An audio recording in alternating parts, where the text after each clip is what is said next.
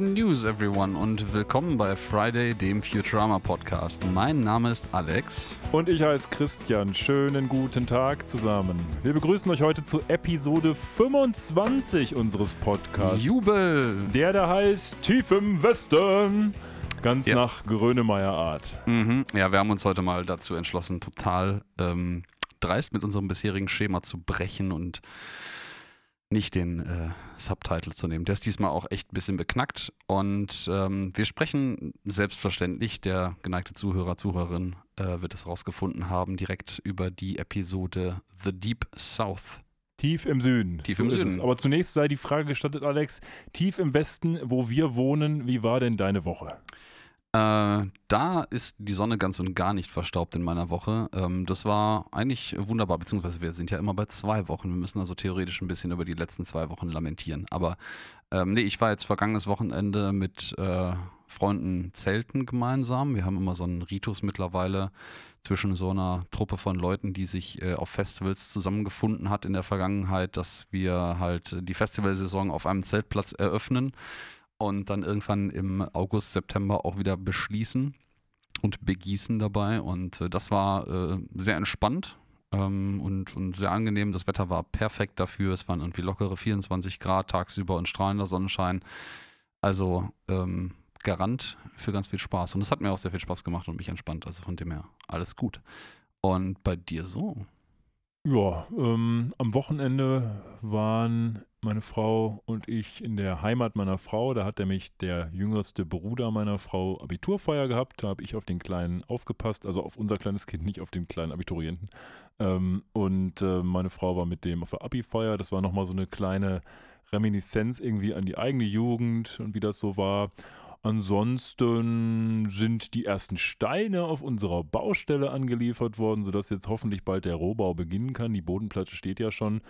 Ansonsten ist das Leben einfach so an uns vorbeigezogen, wie das eben so ist mit Kind. Da bleibt manchmal am Tag nicht mehr so viel Zeit übrig, wenn man das Kind dann mal ins Bett gebracht hat. Wir gucken gerade Vikings, haben wir angefangen.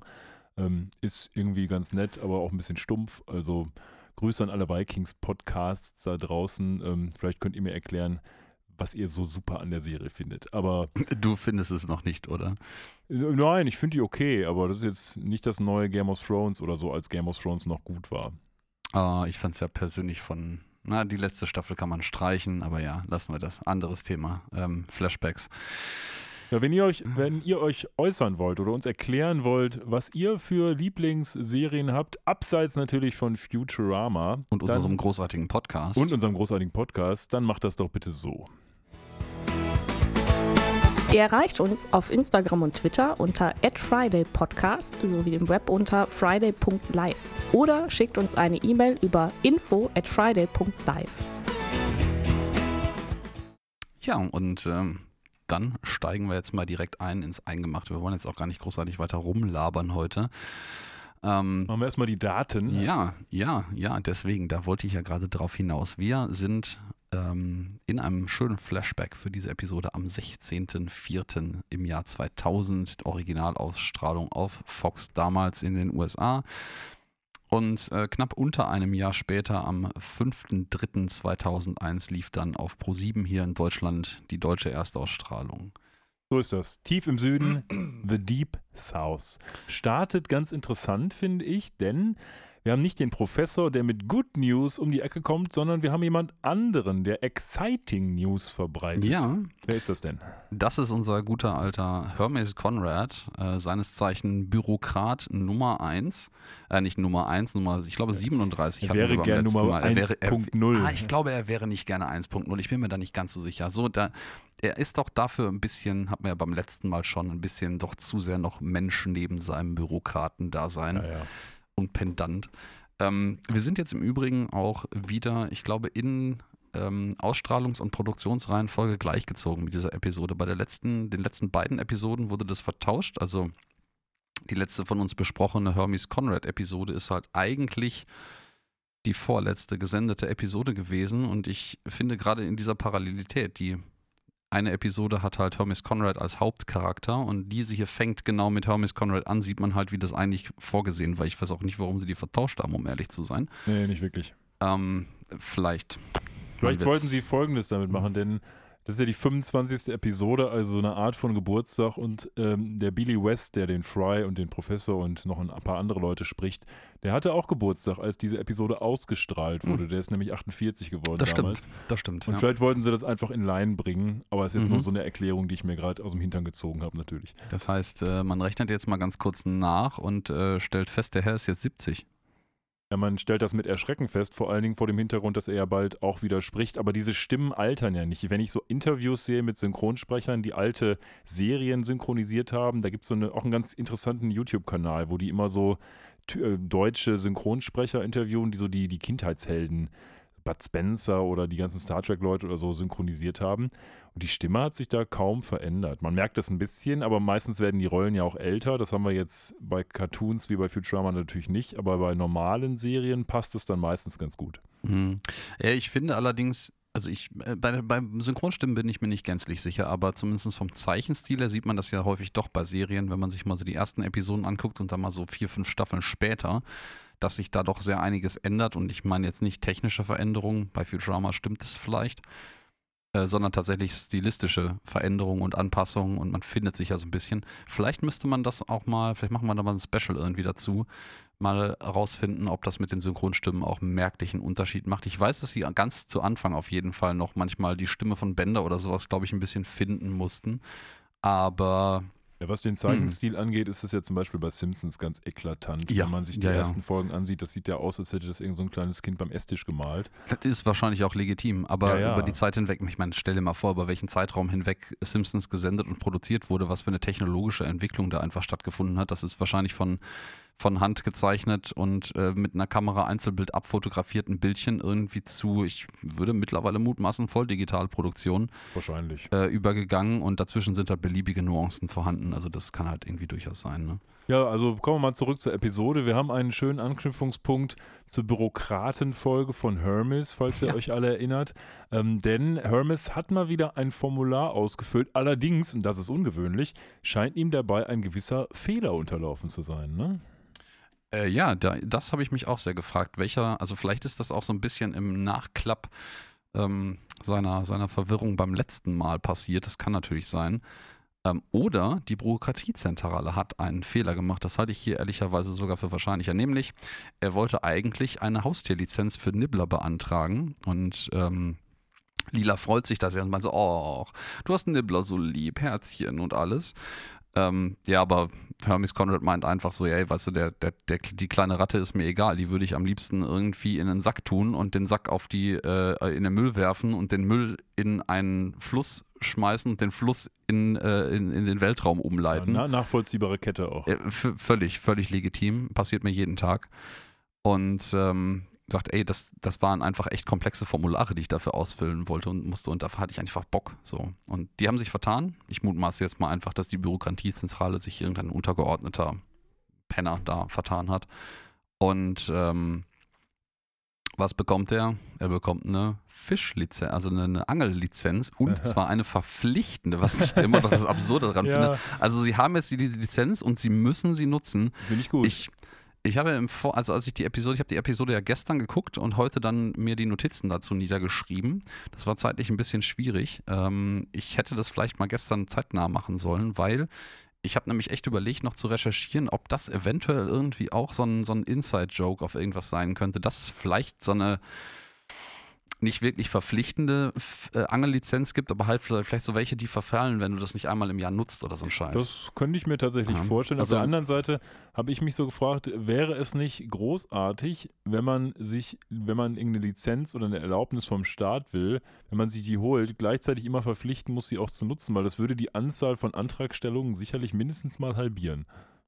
Ja, ja, ja, weil die Leute einfach nicht irgendwie. Ähm, Keiner macht das mehr just Ja, for fun, so, ja. sondern wenn du es machst, dann mach es bitte auch richtig. Ähm, fand ich, Finde ich gar nicht so schlecht. Ich frage mich natürlich nur, wer setzt das jetzt durch? Was passiert denn, wenn die jetzt nicht angeln gehen? Kommt dann irgendwie Moms Robot Corp und oder diese beiden Polizisten da, die Roboterpolizisten und verprügeln ihn oder was? Was das wäre mich mal Mhm. interessiert. In, in Future America, Fishing fishes you, ja. Ja. Vielleicht wirst du dann zum Köder oder so für die nächsten Leute, die so eine, so eine Lizenz beantragen und das ernster nehmen als du. Pöbel, Ich fand, also ich fand es dafür, dass es natürlich hier nur der Aufhänger ist, um irgendwie jetzt mal zum Angeln zu gehen, ähm, eigentlich ganz charmant gelöst, weil es halt ein netter Gag ist und das auch so, so ein Kickstart in die Episode ist, wo sie halt nicht lange fackeln, sondern einfach so, wir müssen das jetzt machen und schon sieht man das Raumschiff, wie es auf die hohe See fliegt. Ja, es ist, es ist vor allen Dingen, also es ist im Kern halt immer noch der gleiche, das gleiche Schema wie immer als Aufhänger für den Plotline, nämlich irgendwer macht irgendwas Dummes. Das ist, das ist bis jetzt immer so gewesen. Irgendwer Bender verkackt irgendwas, weil er ein Arschloch ist, Fry verkackt irgendwas, weil er einfach dumm ist.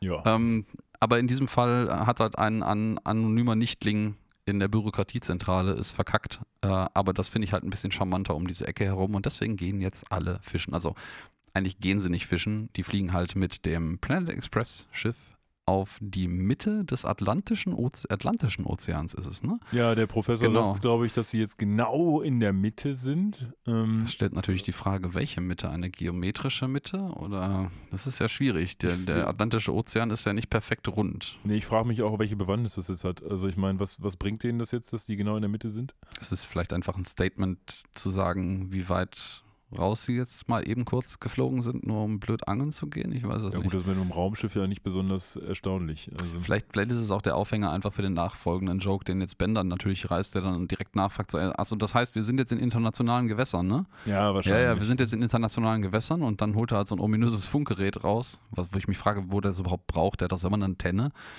Ähm, und man so, ah, die, die Gans ist gelandet, die Gans ist gelandet, ja, der Adler ist äh, genistet und dann kommt halt so ein ominöses Speedboat angefahren und, und dann tauscht man irgendwie Taschen aus und dann fährt man irgendwie wieder, also dann fährt das Speedboat wieder weg und es ist halt so, Ja, Was das ist, wird nie aufgelöst. Ne? nee, das, das wird nie aufgelöst, überhaupt nicht, was er da tut, ja, ja.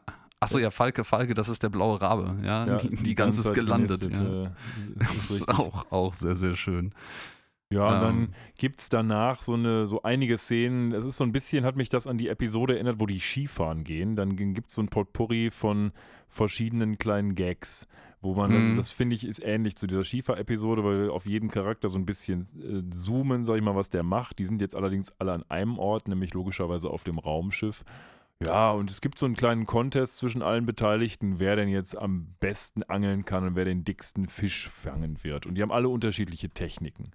Ja, vor allen Dingen äh, ist es Fry, Fry äh, fühlt sich relativ sicher im ähm, Rumlügen, wie dick der dickste Fisch ist, den er gefangen hat. Und Bender hat halt irgendwie einfach spontan, weil es die Story erfordert, ausfahrbare Arme.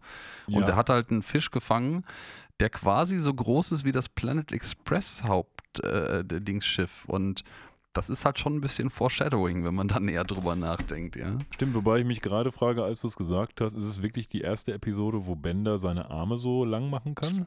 Ich, na, wahrscheinlich nicht, aber so, so, so lang. Das Ja, scheint ja, mir gut, irgendwie ab, völlig arbiträr zu sein. Das, das ist schon mehr Ja. so comichaft, klar. Ich finde aber auch schön, dann, wie sich da direkt irgendwie wieder Benders Natur hier zeigt, bevor das, der Zermon irgendwie losgeht mit den Aktivitäten. Die bauen da alle so lustig ihre, ihre Tischchen und ihre Köder und so auf und dann kommt irgendwie Bender raus und meint so, ey, sag mal, Fishing ist, Fischen, also Angeln ist voll scheiße irgendwie. Lass uns das mal interessant machen. Dafür brauche ich zuerst von jedem von euch 5 Dollar. Und dann alle so, ja yeah, geil, Fischen ist voll, Angeln ist voll langweilig. Hier sind 5 Dollar. Und man sieht halt, wie Soldberg so im Hintergrund versucht, an seiner Hose rumzugrabbeln und 5 Dollar zu finden, die er natürlich nicht findet. Und dann lacht Bender halt einfach nur so, okay, jetzt habe ich es interessanter gemacht und steckt irgendwie die Dollars ein. Ja, das fand ich auch gut. Finde ich sehr gut.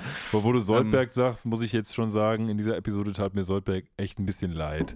Ja, schon, der kriegt von allen Seiten. Er kriegt von jedem auf den Sack und Ja. äh, das ist echt äh, hart, muss man sagen. Ähm, es geht ja hier schon los, wie du richtig gesagt hast. Also die Techniken, die die alle und, es, haben. und es geht auch direkt gleich weiter. Ne? Also Ja, der ja. Kriegt, kriegt direkt drauf. In der Tat. Also Fry ist eher so der klassische Angler. Bender hat so eine Laserangel. Fr- äh, Lila hat ihre eigene ja, Harpune, die sie immer so ins Wasser feuert. So ein bisschen wie so ein, so ein Braunbär, der Fische fängt irgendwie.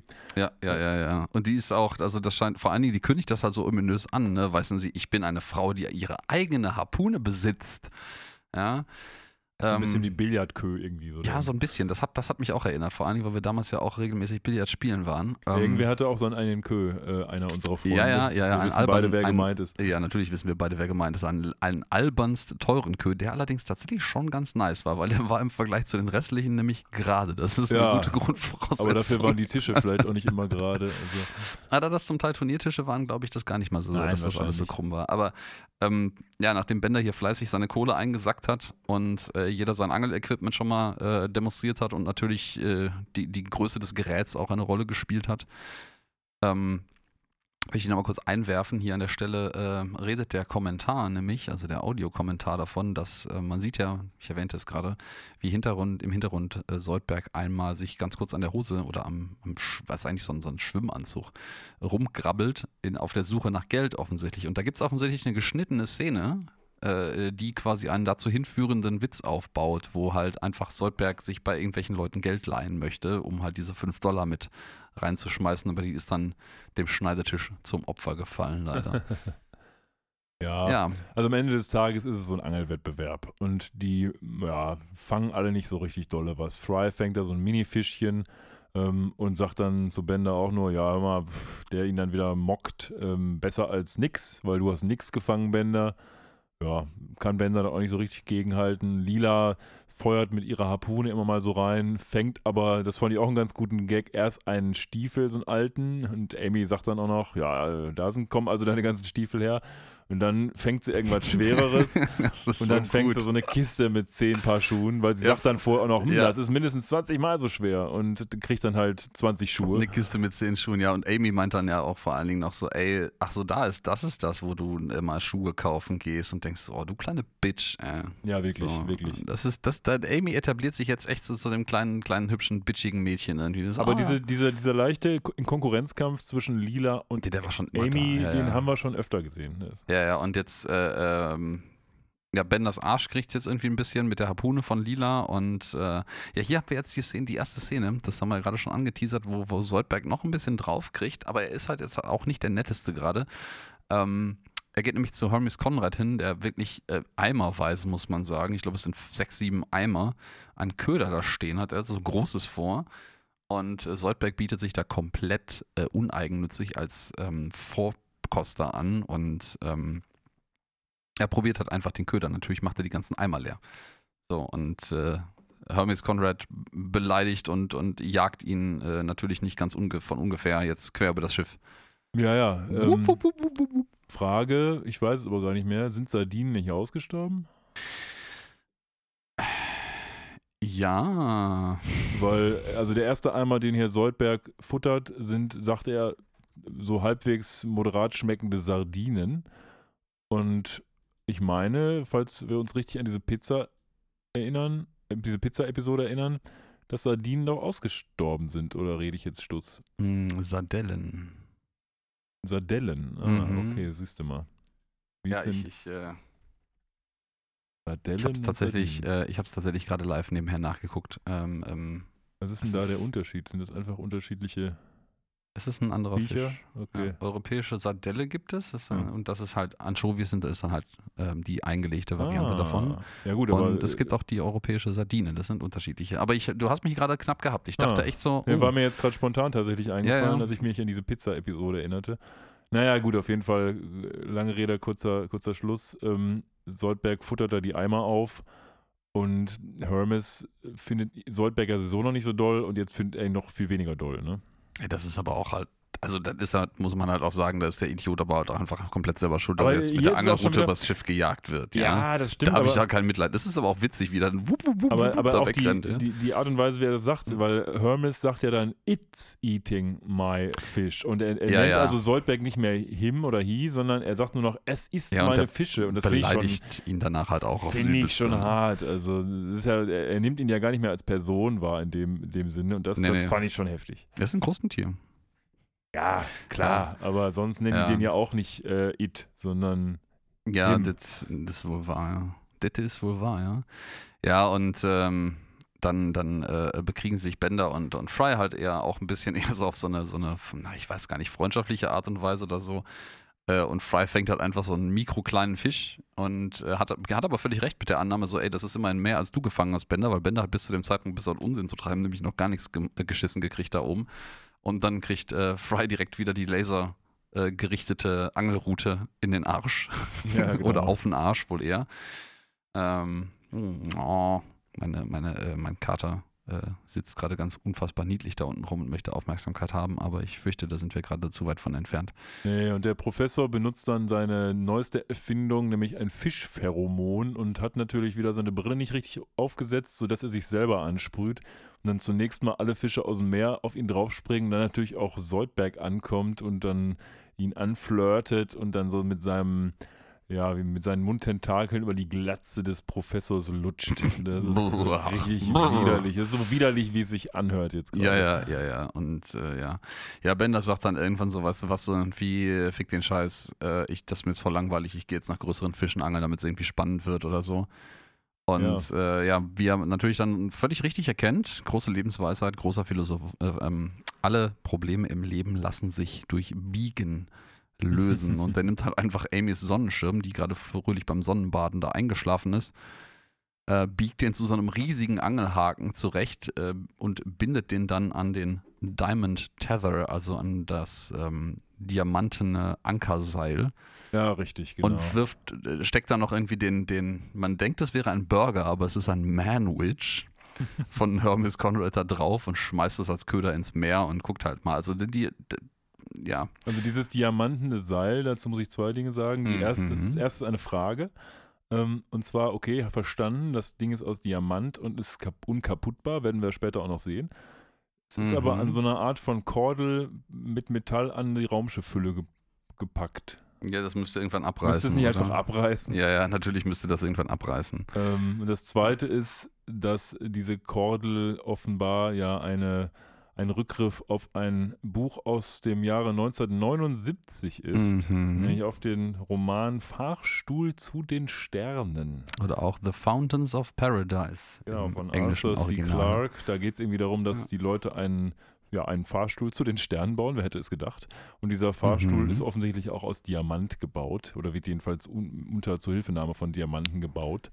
Und Ja. das haben sie sich hier so ein bisschen zu eigen gemacht. Ja, unsere Serienautoren sind offenkundig ein großer Fan von Arthur C. Clarke, weil weißt du, was der Herr noch geschrieben hat? Erleuchte mich. 2001 A Space Odyssey. Ach ja, Das Buch, genau, richtig. Die Vorlage zu dem richtig. Kubrick-Film, der ja auch sehr häufig hier schon zitiert wurde. Sind aber natürlich auch beides so ein Stück weit Klassiker. Ähm, und das Nachfolgebuch dazu ähm, natürlich auch, es ist seit 2061 Odyssey 3 und ähm, noch diverse, diverse andere Sachen. Ich weiß gar nicht, ob da noch was verfilmt wurde, vielleicht, aber der, der, der Herr hat eine ganze, ganze Menge, ganze Menge Sachen gemacht. Der ist auch ähm, zum, zum ähm, Order of the British Empire Ritter geschlagen worden Also für sein Lebenswerk. Sir Arthur Das ist Sir Clarke. Arthur Clarke und der ist irgendwie, der ist auch irgendwie Mitglied in der Royal Astronomical Society und der hat irgendwie noch ein, äh, die höchste nationale Auszeichnung von Sri Lanka erhalten. Und, Aber lebt er noch? Äh, nee, der, der Herr ist schon seit ähm, 14 Jahren tot. Ich würde sagen, das klingt alles so, als wäre er tot.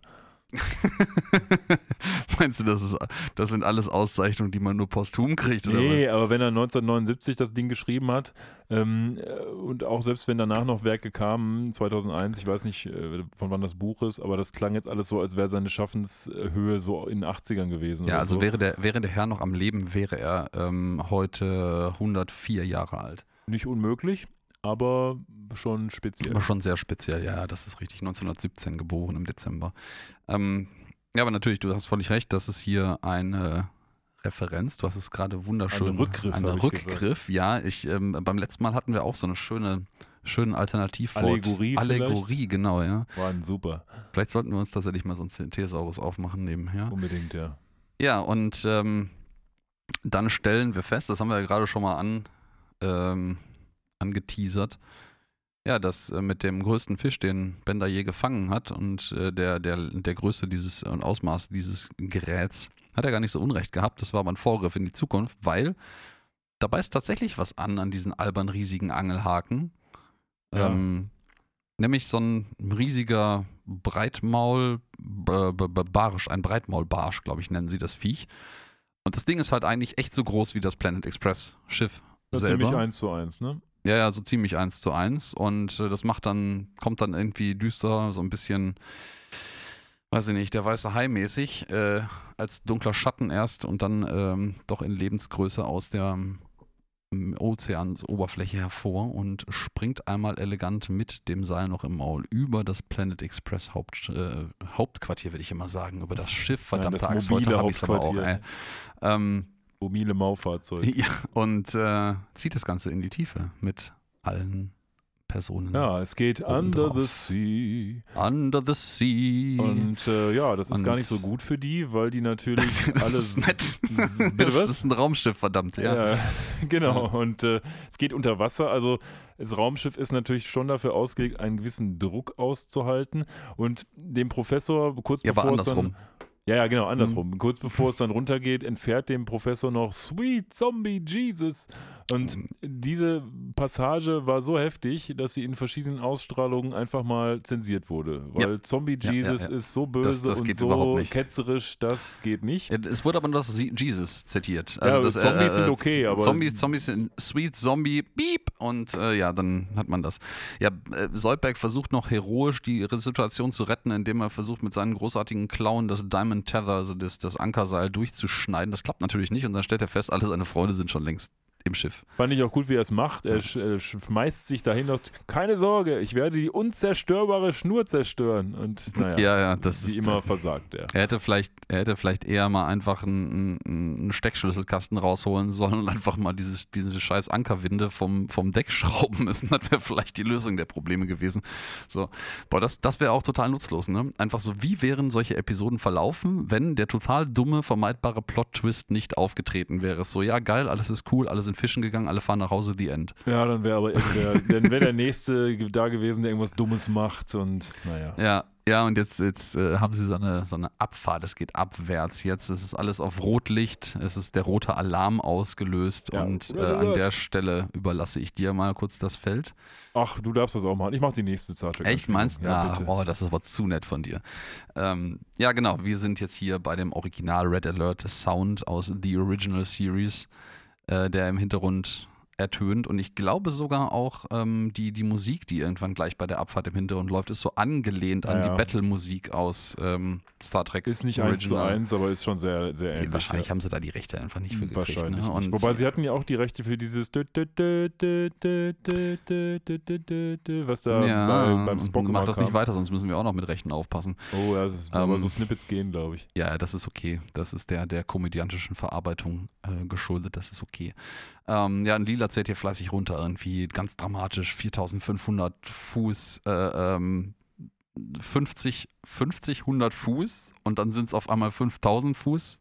Ähm, was geht sehr schnell, da hat der Barsch den Nachbrenner gezogen. ja, aber 50, 100 und 5000 ist einfach das Gleiche. Ja, Ja, das ist ja, einfach. stimmt. Ja, ähm, und der, der Professor, oh mein Gott, das sind über 150 Atmosphären Druck und äh, dann splittert auch schon seine, seine, seine ähm, Gläser, Brille, genau, danke, Brille. Ja. Und äh, ich hab's heute echt. Äh, und dann splittert so ziemlich alles andere äh, im, im, im Raumschiff auch. Ähm, weil es ist halt nun mal einfach kein U-Boot. Mich hat die ganze Szene aber Mhm. auch unabhängig davon, dass es mit diesem Red Alert eine Star Trek-Anspielung schon gibt, an Star Trek erinnert, weil es gibt eine ganze Menge Folgen, wo es halt darum geht, wir fliegen jetzt in einen Nebel oder wir fliegen sonst wohin, dann 50.000 Fuß, 60.000 Fuß, 70.000 Fuß. Oh Gott, das Schiff, das bricht gleich auseinander. Das ist, als wenn äh, eine riesige Hand eine Orange zerquetscht. Und dann muss noch einer mal sagen, halt, wie das auf nicht technisch heißt, damit es auch der dumme Zuschauer kapiert. Und so ist es hier halt auch. Ja, ja, ja, ja, ja, ja. Äh, Da gebe ich dir vollkommen recht. Ne? Aber nach einer äh, horrormäßigen Abfahrt, wo auch, ich glaube, als- tatsächlich als allererstes der Tiefenmesser splittert. Ja, ja. ähm, und dann so ziemlich alles andere. Hermes Conrad sitzt im Übrigen die ganze Zeit fucking nackt in dem Raumschiff. Ist dir das mal Ist das, aufgefallen? ja, aber hat, hat er nicht so eine super knappe Badehose an und deswegen sieht das so aus, als wäre er das, nackt? das, Ich weiß gar nicht, warte mal, lass uns das mal ganz kurz zurückspulen. Der hatte, der hatte doch oben so eine super knappen Tanga an und ich vermute mal, das sieht man jetzt hier einfach nicht Das, mehr. das, das, ich, okay, ich will das nicht genau wissen. Er hat einen Klappentanga an, er ist nicht nackt. Wunderbar. Es wäre auch völlig scheißegal. Wir sind gerade eh alle am Verrecken. Ja, dann, dann, dann gehen irgendwie Rohre kaputt und alles und das Wasser steigt und oh mein Gott, den, den Gag finde ich im Übrigen total schön. Ähm, Also, oh mein Gott, wir werden alle irgendwie äh, äh, sterben und wie passiert das jetzt mit dem Druckausgleich? Und dann meint der Professor irgendwie sowas, ja, das passiert jetzt gerade schon, dann steigt das Wasser halt einfach im, im Raumschiff immer äh, weiter an, was tatsächlich ein Druckausgleich ist, aber das hat trotzdem nicht gut. Nee. Äh, und äh, Fry meint dann so, warte, ich bin gleich wieder zurück. Und du denkst, aha, der hat die zündende Idee, irgendwas zu machen. Und dann, dann taucht er irgendwie ab und du einfach von der Nachbar, aus dem Nachbarraum die Klospülung gehen. Und das Wasser läuft alles ab, wie auch immer er das jetzt geschafft hat. Ja. Und dann kommt er halt rein, zieht sich gerade irgendwie ähm, noch ganz kurz den, den Zipper, den Reißverschluss an der Hose hoch und er so, wow, du hast uns gerettet. Und er so, was? Ich war nur auf Klo.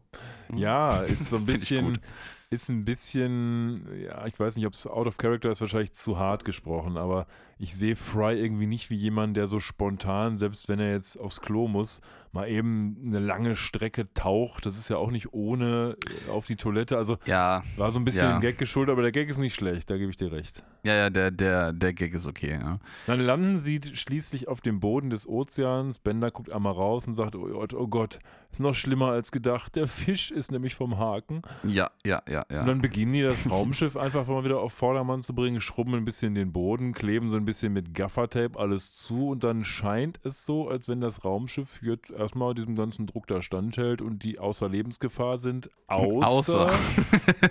dass es halt hier kein Essen gibt. Genau, außer dass die halt echt keine Verpflegung hier an Bord haben. Wobei ich stelle mir so ein bisschen die Frage, die müssen doch, wenn die auf so einen Fishing-Trip mit einem Raumschiff irgendwie mitten auf den Ozean fliegen, dann haben die doch irgendwie zumindest mal so einen Tag Ration oder so weit an Bord. Zumindest haben sie viele Fische, wie von Hermes. Ja, irgendwie kommt man halt, ja, die hat ja auch Soldberg Aber nicht alle, gegessen. So. Und dann, dann kommt, und deswegen haben wir gerade gelacht, äh, Hermes Conrad dann auch rein und verkündet quasi die frohe Kunde und hat ein Buch in der Hand. Das ist nämlich der Code of Cannibalism. So, wir müssen das jetzt ähm, Gibt für alles ein Handbuch. es gibt für alles ein Handbuch und für alles gibt es einen ähm, Bürokraten, der Wahrheiten ausspricht, von denen die anderen nicht mal so wussten, dass sie existieren. Und sagte, okay, die erste, die erste Ordnung, äh, ähm, das, erste, worum wir uns kümmern müssen, ist das Mittagessen. Und äh, ist dann auch direkt wieder bei Soldberg dabei. Und ich äh, würde, meinte, ich empfehle einen äh, nettes, äh, netten, äh, nicht Forelle à la Soldberg, aber einen netten ähm, Hummer à la Soldberg.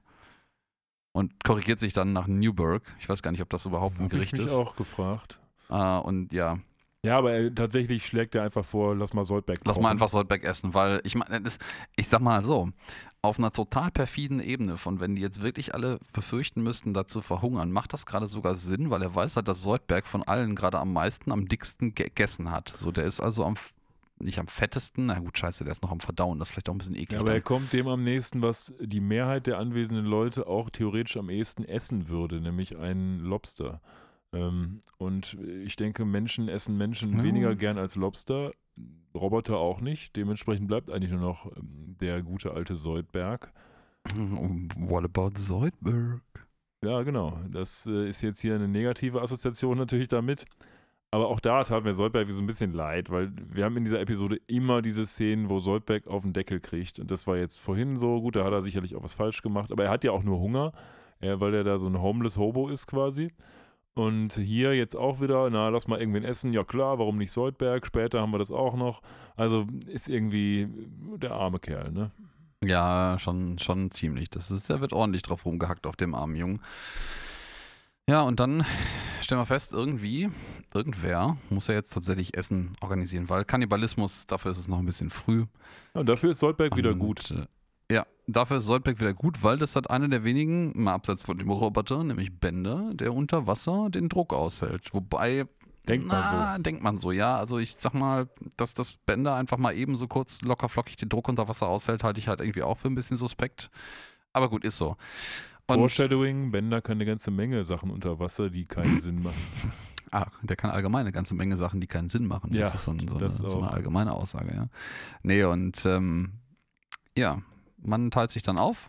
Äh, Lila beweist sich hier tatsächlich als sehr fähige Kapitänin, die dann nämlich sagt, okay, Bender und Soldberg, die gehen jetzt draußen Essen sammeln, weil wir sind halt hier nun mal am Meeresgrund und irgendwas zu essen wird es hier halt geben, solange wir das irgendwie durch die Luftschleuse ins äh, Raumschiff kriegen. Und der Rest macht sich daran, in das Raumschiff zu reparieren. Aber Fry möchte halt irgendwie in seiner, seinem jugendlichen Leichtsinn eigentlich auch gerne raus. ja, Und genau. Wird dann abgehalten von allen anderen. Und dann sagt der Professor, nein, nein, nein, nein, wir haben da hier so eine experimentelle Antidruckpille, die man nehmen kann. Und dann kann man diesen Druck unter Wasser tatsächlich standhalten. Das löst jetzt das Atemproblem zwar noch nicht, aber immerhin das Druckproblem 5000 Fuß unter Wasser. Und diese Pille ist einfach albern riesig. Ja, die sieht richtig groß aus und zu Recht fragt Fry dann ja auch, naja, wie soll ich denn das jetzt essen und runterschlucken? Gute Neuigkeiten, mein Junge. Es ist ein Zäpfchen. ja. Ich, ich, ich bin, ich, nein, ich, ich möchte nicht darüber spekulieren, ob das das besser oder schlechter macht. Aber ich muss sagen, Ähm, ich habe eine ganz neue Beziehung zu Zäpfchen jetzt bekommen, dadurch, dass ich ja ein Kind habe. Bitte, Ähm, bitte kein Oversharing hier. Nein, nein, äh, mit Zäpfchen hat man als Erwachsener im Regelfall nichts mehr am Hut. Aber ähm, dadurch, dass man jetzt. dass ich, ja, in der Tat. Aber ich, ich kann mich nicht erinnern, wann ich das letzte Mal ein Zäpfchen erhalten habe.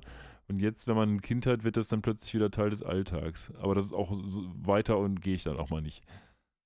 Ja. Naja, auf jeden Fall haben wir jetzt ein schönes Riesenzäpfchen für Moving Fry. along. Und das hilft ihm tatsächlich, denn er geht dann mit Bender und Soldberg mit, hat so eine Tüte voller Luft dabei mit so einem das Strohhalm. ist doch geil, das ist einfach wie so ein, das erinnert mich so ein bisschen, du bist da wahrscheinlich eher der Experte für, in einigen, ich glaube so asiatischen ähm, Ländern kann man doch auch durchaus irgendwie so Coffee to go oder sowas in so Plastiktüten mitnehmen, ne? Habe ich jetzt live noch nicht Oder gesehen. Getränke. Ich habe das irgendwo, ich weiß gar nicht mal, wo ich, da, bei, bei irgendeiner Suppen gibt es, Arbeitskollegin, glaube ich, auf Instagram, habe ich das vor einigen Jahren mal gesehen, erinnere ich mich. Die hat so ein, wirklich so ein Espresso in einem, ähm, in einer, ähm, in einer Plastiktüte bekommen mit einem Strohhalm dran. Ja, man fragt sich ja, ist das jetzt irgendwie, also Plastiktüte ist ja heutzutage Teufelswerk, aber grundsätzlich macht das den Kaffee jetzt ja auch nicht schlechter als in einer, in einer, in einer aber ein Tasse, oder? Espresso, der dann super schnell kalt wird und so. Da Man hast muss du ja halt schnell trinken.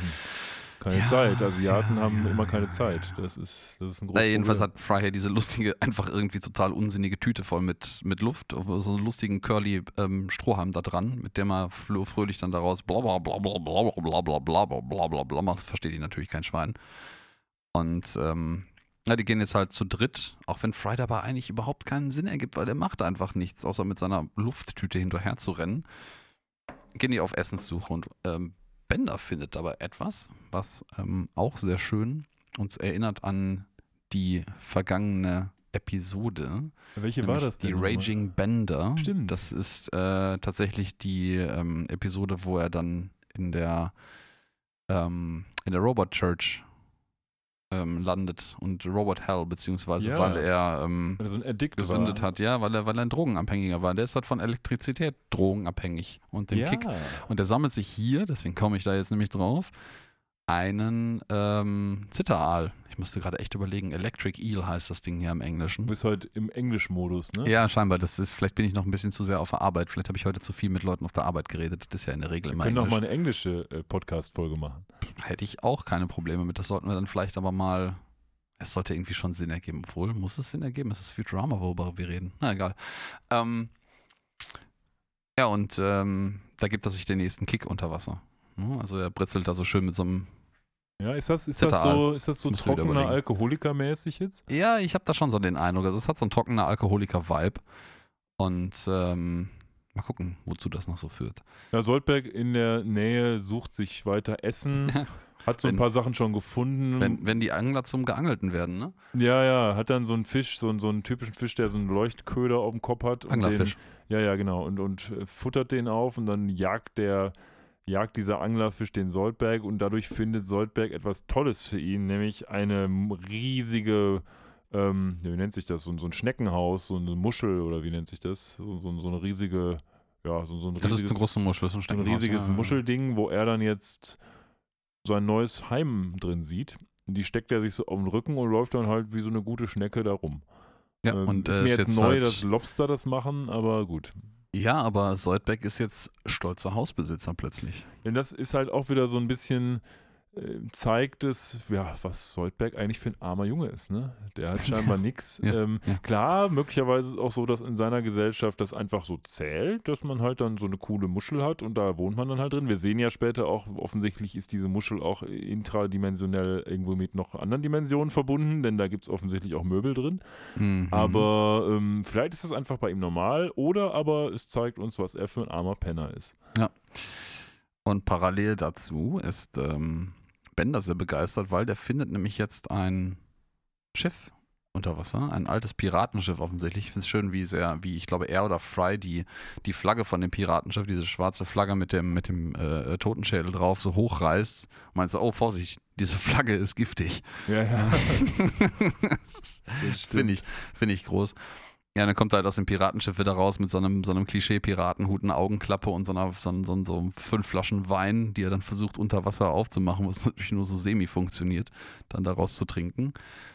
Ähm, und äh, ja, der Absurditäten nicht genug, kommt dann äh, Soldberg auch noch an, guckt aus seiner riesigen Muschel raus, meint so, ey, Roboter, alter Freund, kannst du mir mal helfen, eine Couch hier zu verschieben? Die ist ein bisschen schwer, ja. Äh, das meinte ich vorhin, genau. Das, da muss also noch ordentlich Platz sein in dieser Muschel. Ja, und äh, meinte so, okay, aber ich trage die nicht nach oben. Ja. Ich meine, äh, äh wenn es ein Wohnzimmer in der Muschel gibt und die gehen gerade in diese Muschel herein noch offenkundig eine Treppe herab. Also vielleicht gibt es Ja, da ja. sogar einen Keller und eine erste Etage. Das, ist auch so sehr eine halbe TARDIS, ne? ja, ja, das ist eine sehr luxuriöse Ja. äh, Muschel. Und Fry hier so ein bisschen im, im tiefen Rausch nuckelt hier weiterhin an seiner Sauerstoffflasche. Und dann trifft er auf jemanden, der so ein bisschen das Ziel dieser ganzen Rahmenhandlung bislang ja war, würde ich Mhm, mal nämlich sagen. eine Meerjungfrau, die sich so wunderbar zwischen so Schilf auftut und dann äh, kichernd äh, wegeiert und äh, Fry ist dann so ein bisschen wie Guybrush Threepwood aus Monkey Island, wenn er Frauen trifft, der macht nämlich etwa nur Elaine. Ja, ja, richtig. Also wir haben jetzt hier den Part der Episode, wo das Ganze sehr in Richtung Ariel abbiegt. Ach, wie kommst du denn auf Ähm, die Idee? Ja, nur um es mal auszusprechen. Also wir, das fängt schon an bei dem Namen dieser Ja, den, den, Meerjungfrau. den, den wissen wir ja noch gar Ja, nicht ja, ja. Ja, ja, ja, ja, ja. Ja, man, man versucht jedenfalls hier unter Wasser jetzt zu kommunizieren und es klappt irgendwie alles nicht so richtig. Und äh, man geht dann zurück ins äh, Planet Express Schiff, U-Boot. Und Fry redet immer noch genauso unverständlich, aber dann stellen die anderen korrekterweise fest, dass er einfach mal schlucken soll, bevor er redet. Vielleicht wenn hier er noch isst. ganz kurzer Einwurf, äh, auch hier Kontinuität. Bender kocht. Mhm.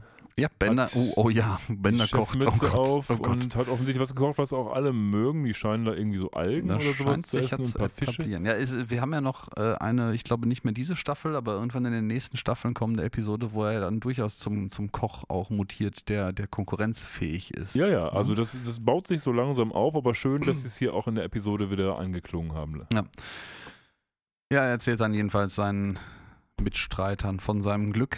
Er habe nämlich eine Meerjungfrau gesehen. Und alle so pff, tiefen Rausch. Du hast, du hast einfach, nee, mm, mm.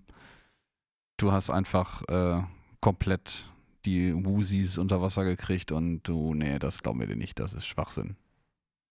Ja, also äh, der kommt einfach gar nicht durch und alle sagen, halluzinierst du jetzt Mhm. und ist das jetzt so wirklich so schlimm? Und er sagt natürlich, und das kann ich auch verstehen, naja, ich bin hier irgendwie in der wilden Zukunft, wo es alles Mögliche gibt. Auch Soldberg, der da draußen seine schöne Hütte dekoriert. Ja, der gerade so einen Garten mit so einer willkommen Fußmatte vor seiner, ja, ähm, vor seinem Schneckenhaus und, gebaut und, hat. und Da, warum ist es jetzt auf einmal so komisch, dass ich vielleicht doch eine Meerjungfrau gesehen habe? Mhm. Und äh, das finde ich jetzt auch erstmal legitim, weil ich meine, gut, für die ist es natürlich schon klar, wie man trennt, aber für ihn ist es. Ja. Ich finde okay. das auch krass, wie vehement hier alle sich wirklich ohne jeglichen Zweifel einig sind, dass Fry halt totalen Schwachsinn erzählt. So, ne? Er soll Ocean vielleicht auch so ein Madness. bisschen einleiten, dass Fry sich dann ja zukünftig erstmal gegen seine Freunde entscheidet. Aber schon. schauen ja. wir mal. Und äh, ja, wir haben jetzt Nacht.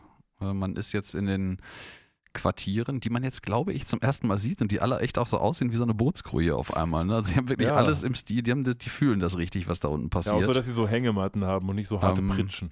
ich, wir hatten im Vorhinein ja auch ähm, off Mic, nicht off Screen, äh, diskutiert, dass äh, ich auch eine, eine weitere Allegorie gefunden habe, aber die halte ich für nicht sehr wahrscheinlich. Ich fand nämlich in der, in der russischen Wikipedia einen Eintrag, dass ähm, der Abstieg des Planet Express Schiffs in, auf den ähm, Ozeanboden äh, ähm, ja, eigentlich parallel gesetzt ist zu der angeblich ähnlichen Szene aus dem deutschen Film Das Boot, wo U96 ähm, auf äh, Nottauchfahrt geht und dann bis zum Meeresboden runterfällt. Aber das kann ich irgendwie nicht so nachvollziehen. Das ist, das ist sehr arbiträr. Das ist einfach nur random, ein U-Boot fällt auf den Boden. Ja, ja, das glaube ich auch. Das glaube ich auch. Aber es ist Das wird ja trotzdem nicht mal schön, gezogen. trotzdem schön, dass wir hier so ein bisschen mehr Worldbuilding im Schiff haben. Mhm. Und da passiert es, die Meerjungfrau von Fry klopft an das Bullauge, was von seiner Hängematte aus Richtung Außenwelt zeigt. Und offensichtlich hat er sich's doch nicht eingebildet. Nee. Also wir sind jetzt ja als Zuhörer, äh, Zuschauer, Verzeihung, auch sehr sicher gewesen darüber, dass wir uns das natürlich auch nicht eingebildet haben. So und finde es sehr schön. Dann äh, will er die Aufmerksamkeit von Bender, der über ihm schläft, in der anderen Hängematte natürlich ähm, auf sich ziehen, weil, ey, immer, ich habe keinen Scheiß erzählt, er möchte sich natürlich äh, beweisen und plötzlich hat Bender, der schon so ein bisschen schnarcht die ganze Zeit, äh, einfach so einen Volume-Knopf an der Brust, den er hochdreht. Ich glaube, er dreht sich eigentlich den linken Nippel gerade auf 11 und fängt halt einfach an, unfassbar laut zu schnarchen, sodass das halt nicht mehr hörbar ist, was Fry so erzählt. Der Knopf muss auch irgendwie äh, einfahrbar sein, denn den haben wir vorher noch nie gesehen und den werden wir wahrscheinlich auch nicht mehr sehen. Link, linker Nippel auf 11 klingt auch wie eine absurde Arbeitsanweisung bei Twister. Äh, ja, Arbeit, eine Arbeitsanweisung bei Twister finde ich in sich schon sehr schwierig, aber ich weiß ja nicht, wie deine Arbeit so aussieht, aber ja, nee, nicht so. Naja, auf also jeden Fall die Meerjungfrau. Twister, Twister auf der die, Arbeit. Die, ja. die Meerjungfrau sagt ihm, Fry, hier, komm mal schnell mit und so, ich muss dir was zeigen, komm, komm, komm, so sirenenmäßig auch, würde ich sagen. Und er ja, fängt dann natürlich an zu suchen, wie, wie kann ich denn jetzt es schaffen, da rauszukommen, ohne zerquetscht zu werden? Wo ist meine Luft? Ähm, Finde ich so schön. Finde ich so schön, wie er so verzweifelt versucht, irgendwie Luft mit den Armen wedelnd Luft in so einen kleinen Koffer zu stopfen. ja, ja. Aber ich meine, er denkt zumindest überhaupt drüber nach. Er ist, es ist so süß, aber er ist so dumm. Ja. Das stimmt. Und nimmt den Koffer dann, ja auch wirklich mit. Nimmt mit den Luft. Koffer dann tatsächlich mit, Der aber vergisst halt, dass der Koffer auch einfach halt leichter ist als Wasser. Was er vorhin bei, dem, bei der lustigen Blase die ganze Zeit ähm, nicht vergessen hat. Also hat das fleißig festgehalten. Ja, und dann kriegt er aber ganz, ganz schnell glücklicherweise von der Meerjungfrau so eine Art von Atemdevice reingesteckt. Ja, das ist so ein Magic Plot Device, was man irgendwie in den Das- Rachen steckt und was nicht unbequem ist und das so einen Nasenring auch mit dabei hat. Es sieht irgendwie so ein bisschen, Und- ehrlich gesagt, aus wie so ein Sexspielzeug, aber ähm, oh yeah. hat auch so eine Farbe, so ein Lila. Ähm, naja, auf jeden Fall sagt er dann ganz lustigerweise, ja, hey, wow, ich kann jetzt plötzlich sprechen und atmen wie ein Fisch. Ja, Und, und sie kann offensichtlich wirklich fischisch. Ja. Fi- Fisch, fischisch, Fisch, Fisch, Fisch, Fisch, Fisch. Fisch, Fisch, egal. Ähm, und versucht er macht, was eigentlich sogar näher dran ist an dem Kauderwelsch, den Fry vorher irgendwie versucht hat, unter Wasser zustande zu bringen. richtig, ja. Ja, und dann stellt sie sich auch vor. So, das wolltest du vorhin nämlich schon spoilern. Äh, ja, genau, also Die Dame heißt nämlich. sie heißt Umbriel, was Ja. natürlich eine Anspielung, äh, ich sage das böse Wort jetzt nochmal, auf Ariel ist, weil sowohl Ariel als Umbriel meines Erachtens Monde im selben Planetensystem sind. Äh, es sind beides äh, Monde von äh, Uranus. Genau. Und, ähm, Und wir gehen jetzt nicht auf den dummen englischen Witz ein, den man mit dem Planeten Uranus machen kann. nein, nein, das hat ja hier auch Total nicht. So, Auf das Niveau würden wir uns niemals. Niemals. niemals Nie- nie- hinablassen. niemals. Mhm. Also auf jeden Fall heißt sie Umbriel. Ähm, hat mich irgendwie. Das, das war jetzt pure Selbstkontrolle gerade, oder? Oh, ich bin Ja? gut in Selbstkontrolle. ähm, ich dachte erst, Umbriel wäre irgendwie so eine Anspielung auf irgendeinen Engel oder sowas, aber das war dann Uriel, das war der falsche.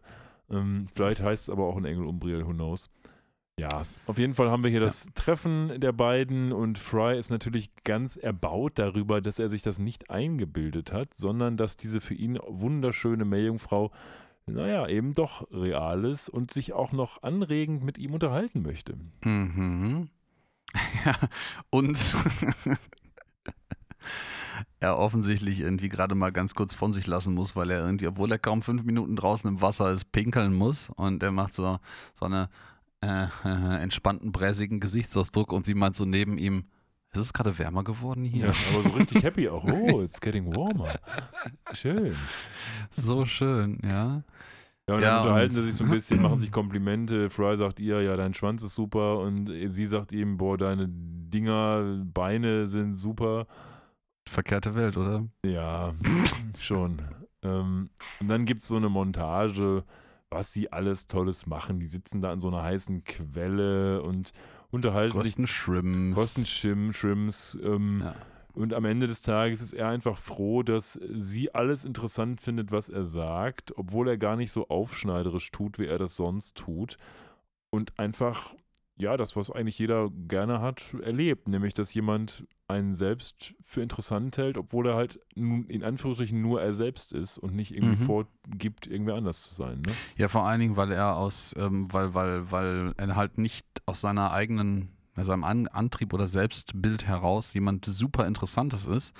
Und auf einmal ist er aber jemand super Interessantes, weil er halt einfach eine Welt kennt, die sie nicht kennt. Andersrum kennt sie auch eine Welt, die er nicht kennt.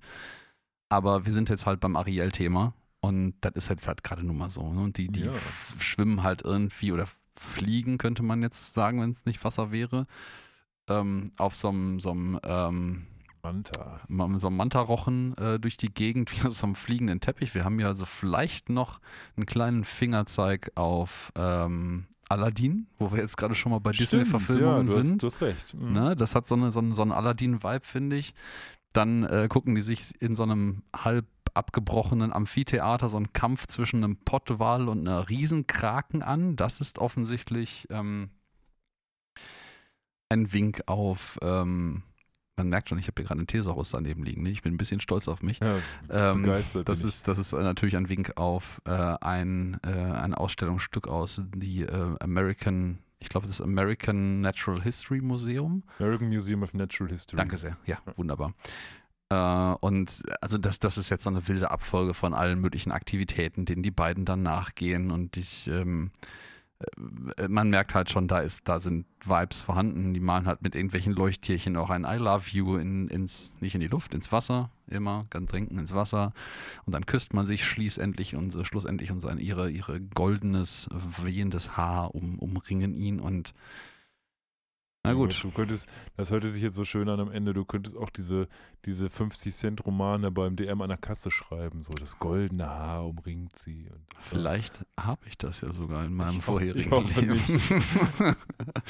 ähm, diese Groschenromane, ne? Ja. Ja, ja, ich weiß nicht, wie die heißen, aber irgendwie heiße Liebe am Strand. Ja, von Bas. Bastei, glaube ich, ist doch so ein Verlag, der so einen Scheiß macht. sind meistens äh, muskulöse Männer auf Pferden drauf oder so. Ja, oh Gott, oh Gott, oh Gott, oh Gott. Ähm, lass, uns, lass uns weitermachen. Wir sind jetzt im Planet Express Schiff angekommen. Äh, Also blenden zurück, was da so parallel, parallel passiert. Und offensichtlich haben die beiden ja schon eine ganze Menge Zeit hier verbracht. Das heißt also, hier muss eine ganze Menge passiert sein.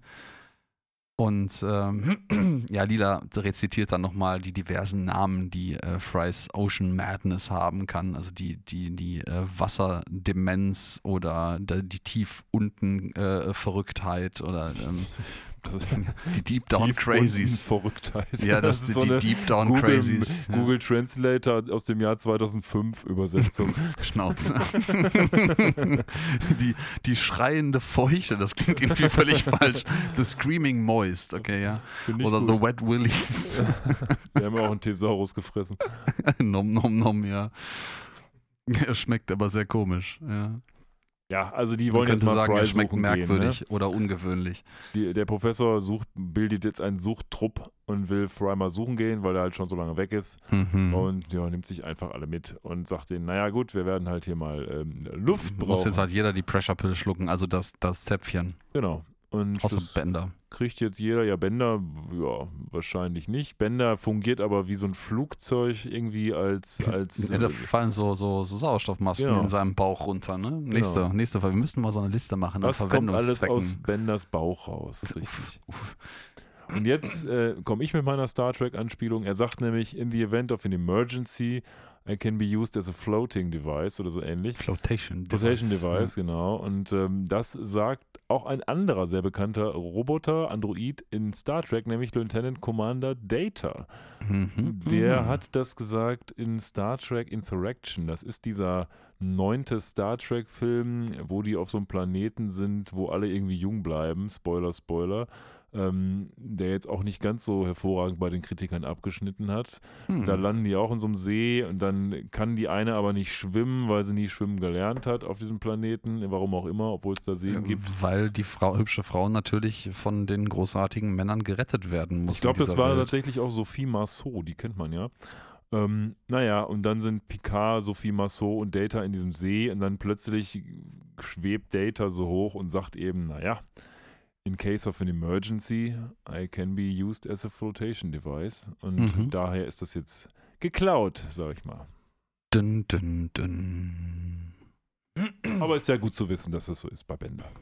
Ja, ja, ja. Wir sind jetzt, ähm, wir sind jetzt jedenfalls äh, auf der Meeresoberfläche wieder und äh, ja, Soldberg erweist sich jetzt hier sehr nützlich, der einfach wie so ein albern übertriebener Hund auf einmal schnüffelnd auf dem Boden herumrennt und offenkundig unter Wasser in der Lage ist, ähm, Frys Pipi-Spur, muss man ja sagen, weil das ist das, das Innuendo hier Ja. äh, zu verfolgen, weil Mhm. er meint so, ja, ich, ich folge einfach dem Wasser, das wärmer wird. Ähm, Ja, stimmt. ja, und der, er folgt halt irgendwie dann einfach der Spur und dann entdeckt die Search Party hier etwas Unglaubliches, Ja, nämlich Sagenumwobene Stadt. versunkene Stadt Atlant, äh, Atlanta. Atlanta. Es ist, genau. das ist nicht Atlantis natürlich, es ist Atlanta. Aber das haben sie auch gesucht scheinbar. Nicht Atlantis, sondern Atlanta. Weil der Professor, äh, der das so ein bisschen ausspricht, hat, glaube ich, auch Atlanta eher erwartet und gesucht Ja, ja. und nicht Atlantis. Ja, na- natürlich. Ähm, aber das, das baut man hier natürlich auf, weil man natürlich das zerbrochene Stadteingangs-Marmorschild City of Atlant ah, hier sieht, was äh, ähm, Lila dann sch schrittweise ähm, in einer sehr komischen Animation, wenn ich mir das gerade so angucke, von dem Moos befreit. Ja, genau. Und das ist für die natürlich ganz toll. Und dann kommt so ein Hillbilly und sagt einfach nur so, Howdy. Howdy. y'all." Und dann sind sie plötzlich schon auf dem ja, Marktplatz oder so oder Stadtkarree da in dieser Stadt. Und dann kommt Colonel Sanders als Mermaid an und sagt, Hallöchen, ich bin hier der Mhm. Chef. Und äh, übrigens, hier habt ihr mal auch so schöne Atemgeräte, damit ihr nicht mehr eure Tüten benutzen müsst. Genau, das äh, passiert ja alles. Und jetzt kommen wir tatsächlich auch darauf, warum diese Episode so heißt im Englischen, wie sie heißt. Es ist nämlich The Deep South und Atlanta liegt in äh, Georgia und das war einer der Südstaaten, der konföderierten Staaten, die natürlich als The Deep South bezeichnet werden. Und da schließt sich jetzt gerade wunderbar der Kreis. Ja, und The Deep South natürlich auch als doppelter Boden, weil es hier unter Meer ist. Ähm, ja, ja, ja, das äh, noch zusätzlich dazu. Und sie sehen auch alle so aus wie Südstaatler, wie gesagt. Der Ja, die haben auch alle so einen Akzent, also der soll wohl auch ziemlich on point so. sein. Genau. ähm, der, der verschiedensten Arten von, ähm, von, von Akzente, die man da so haben kann. Die leben auch alle noch von Tourismus. Äh, Ich denke, das ist auch ein Stück weit in den Südstaaten nicht ungewöhnlich gewesen. Ja, und wir haben hier halt, als sie die Stadt betreten, äh, summt Bender auch einen kurzen Moment, den, das Intro zu den äh, Duelling Banjos. Ja. Soundtrack, der natürlich ähm, sich bezieht auf den Film Deliverance von 1972, der im gesehen. Deutschen heißt, beim Sterben ist jeder der Erste. Oh. Da haben sie wieder eine wunderbare Leistung verbracht. Aber zugegebenermaßen für einen deutschen Film im deutschen Kino von 1972 kann man das nachsehen, weil mit Englisch hatte man das da, glaube ich, in Deutschland noch nicht so sehr. Finde ich aber auch gar nicht so schlimm, den Titel, ehrlich gesagt. Beim Sterben ist jeder der Erste, hat irgendwie so einen eigenen Charme auch noch. Ja, das ist vielleicht, ich weiß auch nicht, also ich, ich lernte ja auch, dass die ganzen Bud Spencer, Terence Hill Filme, ähm, zumindest die ersten Teile, im englischen Original eigentlich gar nicht diesen komödiantischen Unterton haben, den sie im Deutschen erst Ja. durch die Synchronisierung bekommen haben, Ja. der, glaube ich, maßgeblich dafür verantwortlich ist, dass die Filme in Deutschland so erfolgreich waren. Ähm, ansonsten hätte sich da kein Schwein für interessiert. Also Ist man so. hat den halt einfach, ich weiß nicht, ob die das dann später direkt mit übernommen haben oder ob das immer nur so eine deutsche Synchronisierungsgeschichte geblieben ist. Ich glaube, der ist, äh, wie du richtig sagst, die sind deswegen so erfolgreich, weil die das hier als halbe Komödie verkauft haben. Ich kenne tatsächlich einen, eine, ein Freund von mir hat die Bud Spencer und Terence Hill Collection. Das Oh sind Gott. so Blu-Rays und ich habe die selber alle nie gesehen, die Filme. Ich, also ich kenne die natürlich auszugsweise, aber ich habe mich da nie so für interessiert. Aber in der Tat, das, die sind erfolgreich wegen der Synchronisation in Deutschland, nicht wegen den Filmen selbst, weil die Filme selbst sind natürlich auch ehrlich gesagt mediocre. Ja, ja, ja, ja, ja. Das ist, äh, da hat man mal einen Mehrwert gemacht. Wir haben, ach, was, was wir ganz vergessen haben, wir haben gar nicht über die deutsche Übersetzung des Titels heute hier geredet. Aber die war ja auch unspektakulär, oder? Ja, ja, das stimmt. Das ist tief im Süden einfach und das ist. Danke zumindest an die deutschen Übersetzer, dass wir diesen, diesen schönen Grönemeyer tief im Westen Robot-Joke Ja, daraus machen so konnten. ist das. Und, wir treffen uns dann ähm, mit allen Beteiligten, weil dann klar wird, naja, dass Fry eben auch hier in der Stadt ist und eben auch seine Meerjungfrau dabei hat. Ich weiß nicht, ob Mhm. zu dem Zeitpunkt schon klar wird, dass der coole Colonel Sanders der Vater dieser Meerjungfrau ist. Ich glaube ja, das wird gerade einmal kurz vorgestellt vorher, als die beiden aus dem Crust, nicht Krusty Krab, aber aus dem lustigen Restaurant da kommen.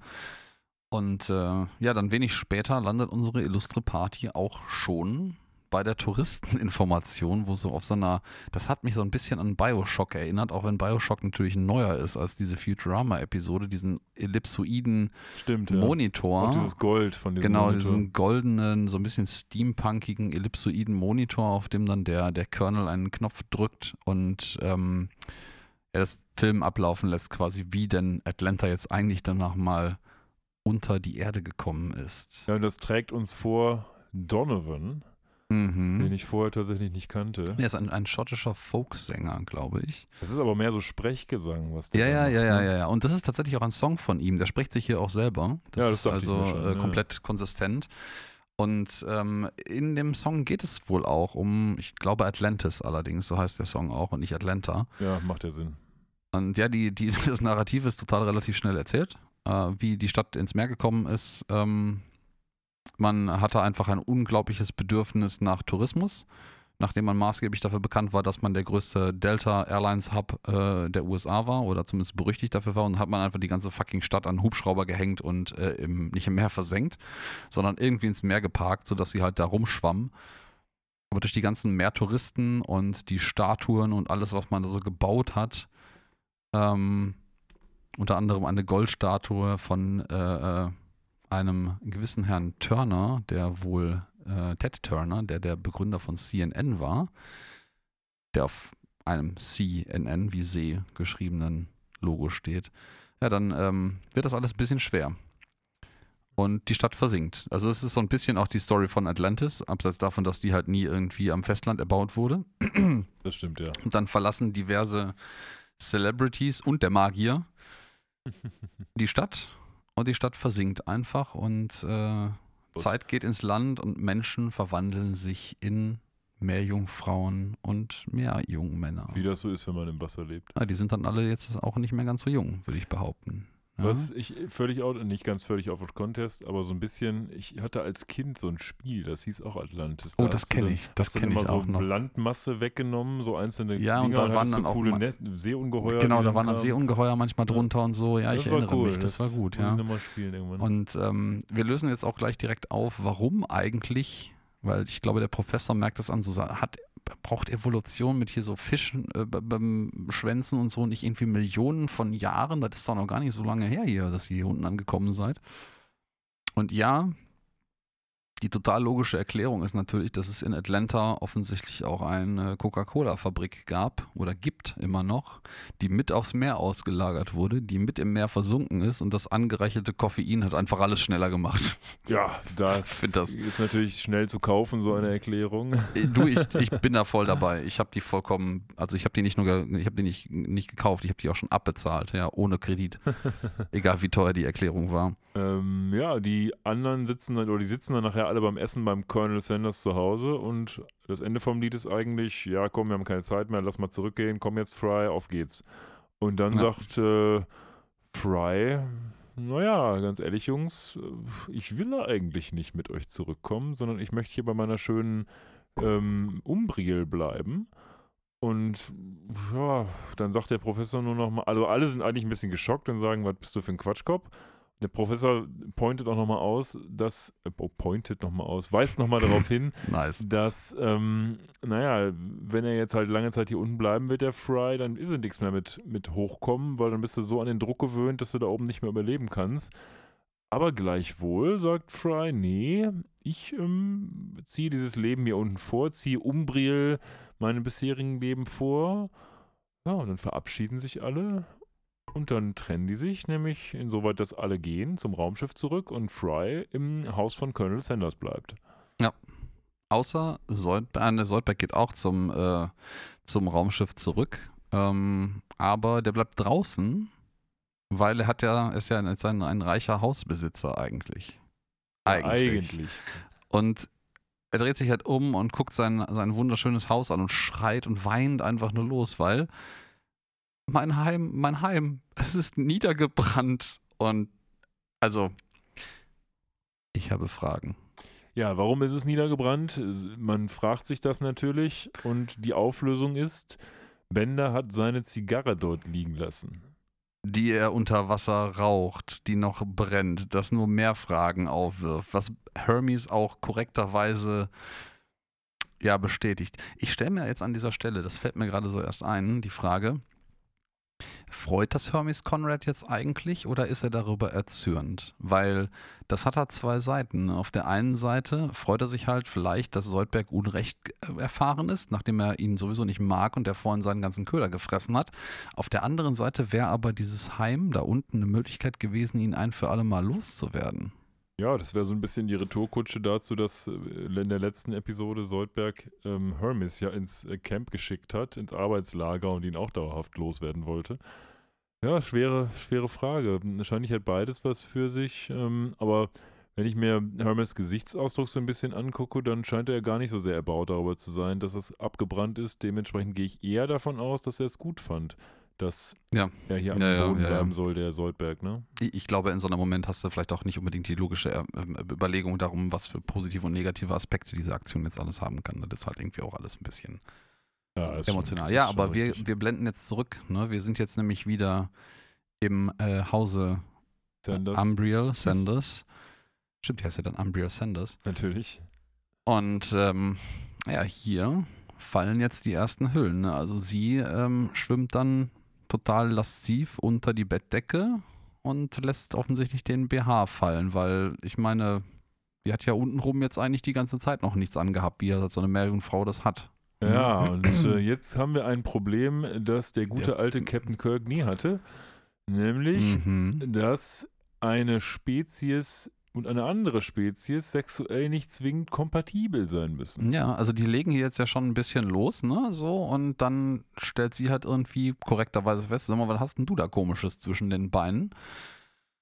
Und, ähm, Ja, was ist denn jetzt mal mit Eier bestäuben? ja, was ist jetzt so, eigentlich ne? mal mit Eier bestäuben? Also ich lege jetzt hier gleich meine Eier hin und dann, dann gehe ich raus und dann ähm, befruchtest du die und dann ist doch alles nice. So, aber nein, Nein. Das, das klappt bei Fry halt anatomisch nicht so richtig, weil er ist halt kein Halbfisch. Kein Und- Meerjungmann? Meerjungmann. oh, sehr schön, dass du die ganze Zeit drauf gewartet, oder? Äh, Eigentlich nicht, aber ich, Ja. äh, hab's, mir ist es spo- spontan über mich gekommen. Konnte ich, wie konnte ich diese blöde Referenz noch vergessen? also nein, das ist da äh, Inside-Joke. Äh, manche Leute werden es verstehen, manche nicht. Ja. Also was passiert? Fry nimmt die Beine weg. in die Hand und, und rennt so schnell er kann und sagt dann noch, verdammt, warum kann es nicht diese andere Art von Meerjungfrau sein, die oben Fisch ist und unten Mensch? Und so absurd das ist, ähm, so äh, geklaut ist es auch. Ja. Es Ja. kommt nämlich aus der Folge einer Serie namens Night Gallery. Das ist eine amerikanische Fernsehserie, so in der Tradition von Twilight Zone, die auch vom Erfinder und Macher von Twilight Zone moderiert wird. Kam so Ende der 60er, Anfang der 70er. Und da gab es eben auch eine Episode, wo genau das Thema war, wo nämlich, ich glaube, ich jemand wünscht, dass ähm, eine Meerjungfrau Beine kriegt. Und naja, der Wunsch insoweit in Erfüllung geht, dass sie dann Beine kriegt, aber dafür obenrum der Fisch ist. Also das, auch äh, wieder so ein, so ein, so ein Black Mirror Twisting. Ne? Uh, uh, uh, Eva Brown, help me. ja, sowas das kommt später noch in Ich weiß gar nicht, in welcher Episode der Spruch eigentlich bei Futurama kommt, aber das Ja, dauert noch dauert ein noch Weilchen. ein Doch, doch, warte, ich glaube in zwei Episoden. Das ist Anthology Anthology of, Interest. Interest. Das kommt jetzt Das könnte in, in sein. zwei Das Episoden, glaube ich. Vier Wochen wartet noch drauf. gut, Dann werdet ihr wissen, gut. was wir meinen. Ähm, ja, aber ähm, Stichwort äh, Meerjungfrau, das ist tatsächlich auch ein, ein TV-Trope, also ein, so, ein, so ein Schema. Nämlich das äh, Mermaid-Problem oder das äh, Meerjungfrau-Problem. Nämlich genau das, die Generalisierung dieses ähm, Nicht-Aktes, den wir gerade, dem wir gerade nicht beiwohnen durften. Ähm, dass es nämlich in Filmen und Fernsehen häufig verschiedenste Arten und Weisen gibt, diesen Umstand, dass das eigentlich nicht kompatibel sein kann, elegant zu umgehen. Ja, ich habe mich das immer gefragt. In jeder, auch es gibt ja so in Flut der Karibik oder diversen anderen Serien, sind dann die Meerjungfrauen immer total begehrt. Und da fragt man sich doch nur wirklich, äh, why? Also, äh, ich gut, vielleicht haben die halt nicht. Ja, Übungen sie haben mit bestimmt eine super anderen, Personality, aber vielleicht haben die halt auch Übungen mit anderen ja, sicher, aber, Körperteilen, so Öffnungen. aber Kinder kriegen ist schon zum Beispiel schwierig. Also, wenn du dann irgendwie so als, als Seemann, der völlig ausgetrocknet ist, untenrum irgendwie da mal auf See so ein bisschen knickknack, ich glaube, dann ist dir das Kinderkriegen Ja, da relativ klar, egal. Wenn du vom Skorbut gezeichnet bist, nimmst du alles. Das ist ja. Gott. Ich weiß nicht, ob du dann noch kannst, aber lassen wir das. Also das ist hier Ähm, Weisheiten mit Christian, wenn du vom Skorbut gezeichnet bist, nimmst du alles. Das ist Mhm. Lebensweisheit Nummer 5, könnt ihr euch auf eure Schläfen tätowieren Ja, lassen. und ganz wichtig natürlich immer linker Nippel auf 11. ja, das auch. Das Ja. äh, könnt ihr euch dann auf euren Hals tätowieren lassen. Nehmen wir, nehmen, wir, nehmen wir auch mit, ja. Dann, äh, ja, aber ich, ich finde es im Übrigen sehr schön, äh, da, nachdem jetzt natürlich unsere Planet Express Crew hier auch abhaut, dass äh, das Schiff die gleiche Metamorphose durchgemacht hat, quasi wie die Menschen, Ja, nämlich, weil das, die haben nämlich den kompletten Antrieb hinten umgebaut und einfach so eine riesige Fischflosse dran montiert, die sich jetzt hin und her wubbelt. Ausweislich einer früheren Aussage des äh, Professors offensichtlich zum relevanten Teil aus Pappmaché, die irgendwie trocknen muss unter Wasser. Why? Hinter äh, äh, brennende Zigarre, vielleicht haben die das damit getrocknet. Aber ich finde auch super in der Tat, dass sie damit so ein bisschen spiegeln, was mit den Bewohnern passiert ist. Ja, ja, ja. Das äh, finde ich auch sehr hübsch. Wobei ich, ich würde denen auch unterstellen, dass das Zufall war und dass sie es witzig fanden, einfach eine riesige Flosse dran zu montieren. Ich frage mich auch, wie sie dann. Naja, das dauert jetzt halt eine, echt eine ganze Weile, ne? Bis sie irgendwo ankommen und die können ja auch nicht mehr so richtig fliegen damit. Nee, die können Das wird also schon eher eine- eine Special Op. Schwimmen. Ja, Fry kommt ein bisschen zu spät, denn das schön beflosste Raumschiff floste, ja, schwimmt gerade davon und er sieht nur noch, wie es wegfliegt. Aber er hat glücklicherweise noch die Idee, sich an die schöne Diamantschnur zu hängen, beziehungsweise an Ja. den Haken. Da hängt auch noch der Haken dran. Genau. da hängt der, da, das schafft das, irgendwie schafft er das da hinterher zu rennen, Physikalisch fragwürdig, auf jeden Fall. zumal das Schiff auch schon echt weit weg ist und man Ja. vorher eigentlich gar nicht gesehen hat, dass dann auch das Diamond Tether hinten dran hängt. Ja, und was ist ja Und- natürlich, wenn ein Fleischbällchen an einem großen Haken an Ja, einer ist großen Schnur hängt? wunderbarer Köder für den äh, größten Breitmaulbarsch ever. Der natürlich wieder von irgendwo kommt und ja, Fry der hat halt hier in der Nähe gelauert, ne? Der ist halt schon ein bisschen pisst. Aber der ist halt auch dumm. Der beißt halt in den gleichen Köder nochmal, also nicht den gleichen Köder, aber den gleichen ähm, Haken, Haken. nochmal rein. Ja, aber der, in der Tat, der futtert den Fry auf und dann blenden wir erstmal über. Und zwar dorthin, wo Bender auf einem Podest steht und gerade einen Scheck überreicht bekommt über 1000 Dollar, weil Mhm. er den schwersten Barsch der Welt gefangen hat. Ja, von der Big Apple Bank. Wunderbar. Genau. Und äh, Der hängt dann da so neben der, der dickste Fisch und da ist so eine Waage und dann macht es plötzlich und der Fisch, beziehungsweise der spuckt den nicht aus, sondern ja, der fällt einfach, glaube ich, aus Fry, dem Fry erschlafften Maul fällt heraus. aus dem, aus dem Fisch heraus. Ja. Hat auch noch das Manwich in der Hand, das er dann Hermes gibt. Und das Ende vom Lied ist, dass das Problem jetzt ist, dass der Barsch dadurch leichter wird. Ja, der ist jetzt nicht mehr rekordverdächtig. Der ist jetzt kein Weltrekord mehr. Ja, und das Und, äh, da war es mit Benders Scheck, ne? Ich, ich finde es halt schön, wie Bender noch Fry zuerst in den Arm nimmt, so, hey Buddy, ist voll cool, dass du wieder da bist. Und in dem Moment, wo der Bürgermeister von Neu-New York dann verkündet, so, ey, das ist doch gar kein ähm, Rekord mehr, hat Bender halt Fry immer noch im Arm, aber äh, drückt halt durchaus ein bisschen fester zu. Und Fry so, ey, sag mal, ich krieg äh, keine Luft. Ja, ja. Ja, völlig- und ich, ähm, ja, dann seine, sein Blick verdüstert sich auch ein kleines bisschen. das, das hat so einen, so einen Homer Simpson wirkt Bart Simpson Moment irgendwie. ja, völlig, stimmt, auch von der Zeichnung her. Und Ja. als letztes sehen wir dann, wie quasi Soldberg die Kiemen dieses Barsches wie so ein Rollo öffnet und sagt, geil. hey, ich will hier schlafen. ja. Ich versuche jetzt zu schlafen und mach das wieder zu, ja. Ah, und und das, das dann war's mit der zack, Episode. Klappe, Ende. Ja, Soldberg ist jetzt offensichtlich wieder ähm, Hauseigentümer, allerdings ein bisschen eigenwilliges Haus, eigen, würde ja. ich jetzt mal sagen. Und Ende gut, alles gut. Ja, ähm, Sind auf jeden Fall alle jetzt wieder an Land und vereint. Genau, und dann ähm, angesichts dieser Schlussszene, sag doch mal, was ist denn so deine Meinung dazu? Ja, habe ich mich jetzt auch so ein bisschen gerade gefragt. Also, das ist keine schlechte Episode. Die hat so ihre Höhen, hat nette Gags, aber im Großen und Ganzen finde ich, plätschert die so vor sich her. Hat jetzt ja auch nicht so eine hundertprozentig klare Zielrichtung. Man will einfach so ein bisschen zeigen, ja, wie ist es so unter Wasser? Haben wir so ein bisschen Ariel-Spoof, haben wir so ein bisschen Atlanta mit drin, also aber so eine ganz klare Zielrichtung ist es nicht. Das, das fühlt sich manchmal so an, als hätten die irgendwie ein paar gute Ideen aneinander geschmissen und dann ist halt die Episode rausgekommen. Nicht falsch verstehen, ich finde sie nicht total schlimm. Ähm, ich finde auch dadurch, dass wir uns jetzt darüber unterhalten haben, sind noch so ein paar gute Aspekte rausgekommen, die ich vorher gar nicht so sehr auf der Kette hatte. Zum Beispiel diese Parallelität zwischen der Schiffsmetamorphose und der Metamorphose der Bewohner, nachdem sie untergegangen sind. Alles in allem halte ich das aber für eine relativ durchschnittliche Folge. Und eine relativ durchschnittliche Folge kriegt von mir eine relativ durchschnittliche Bewertung. Und das sind fünf Punkte.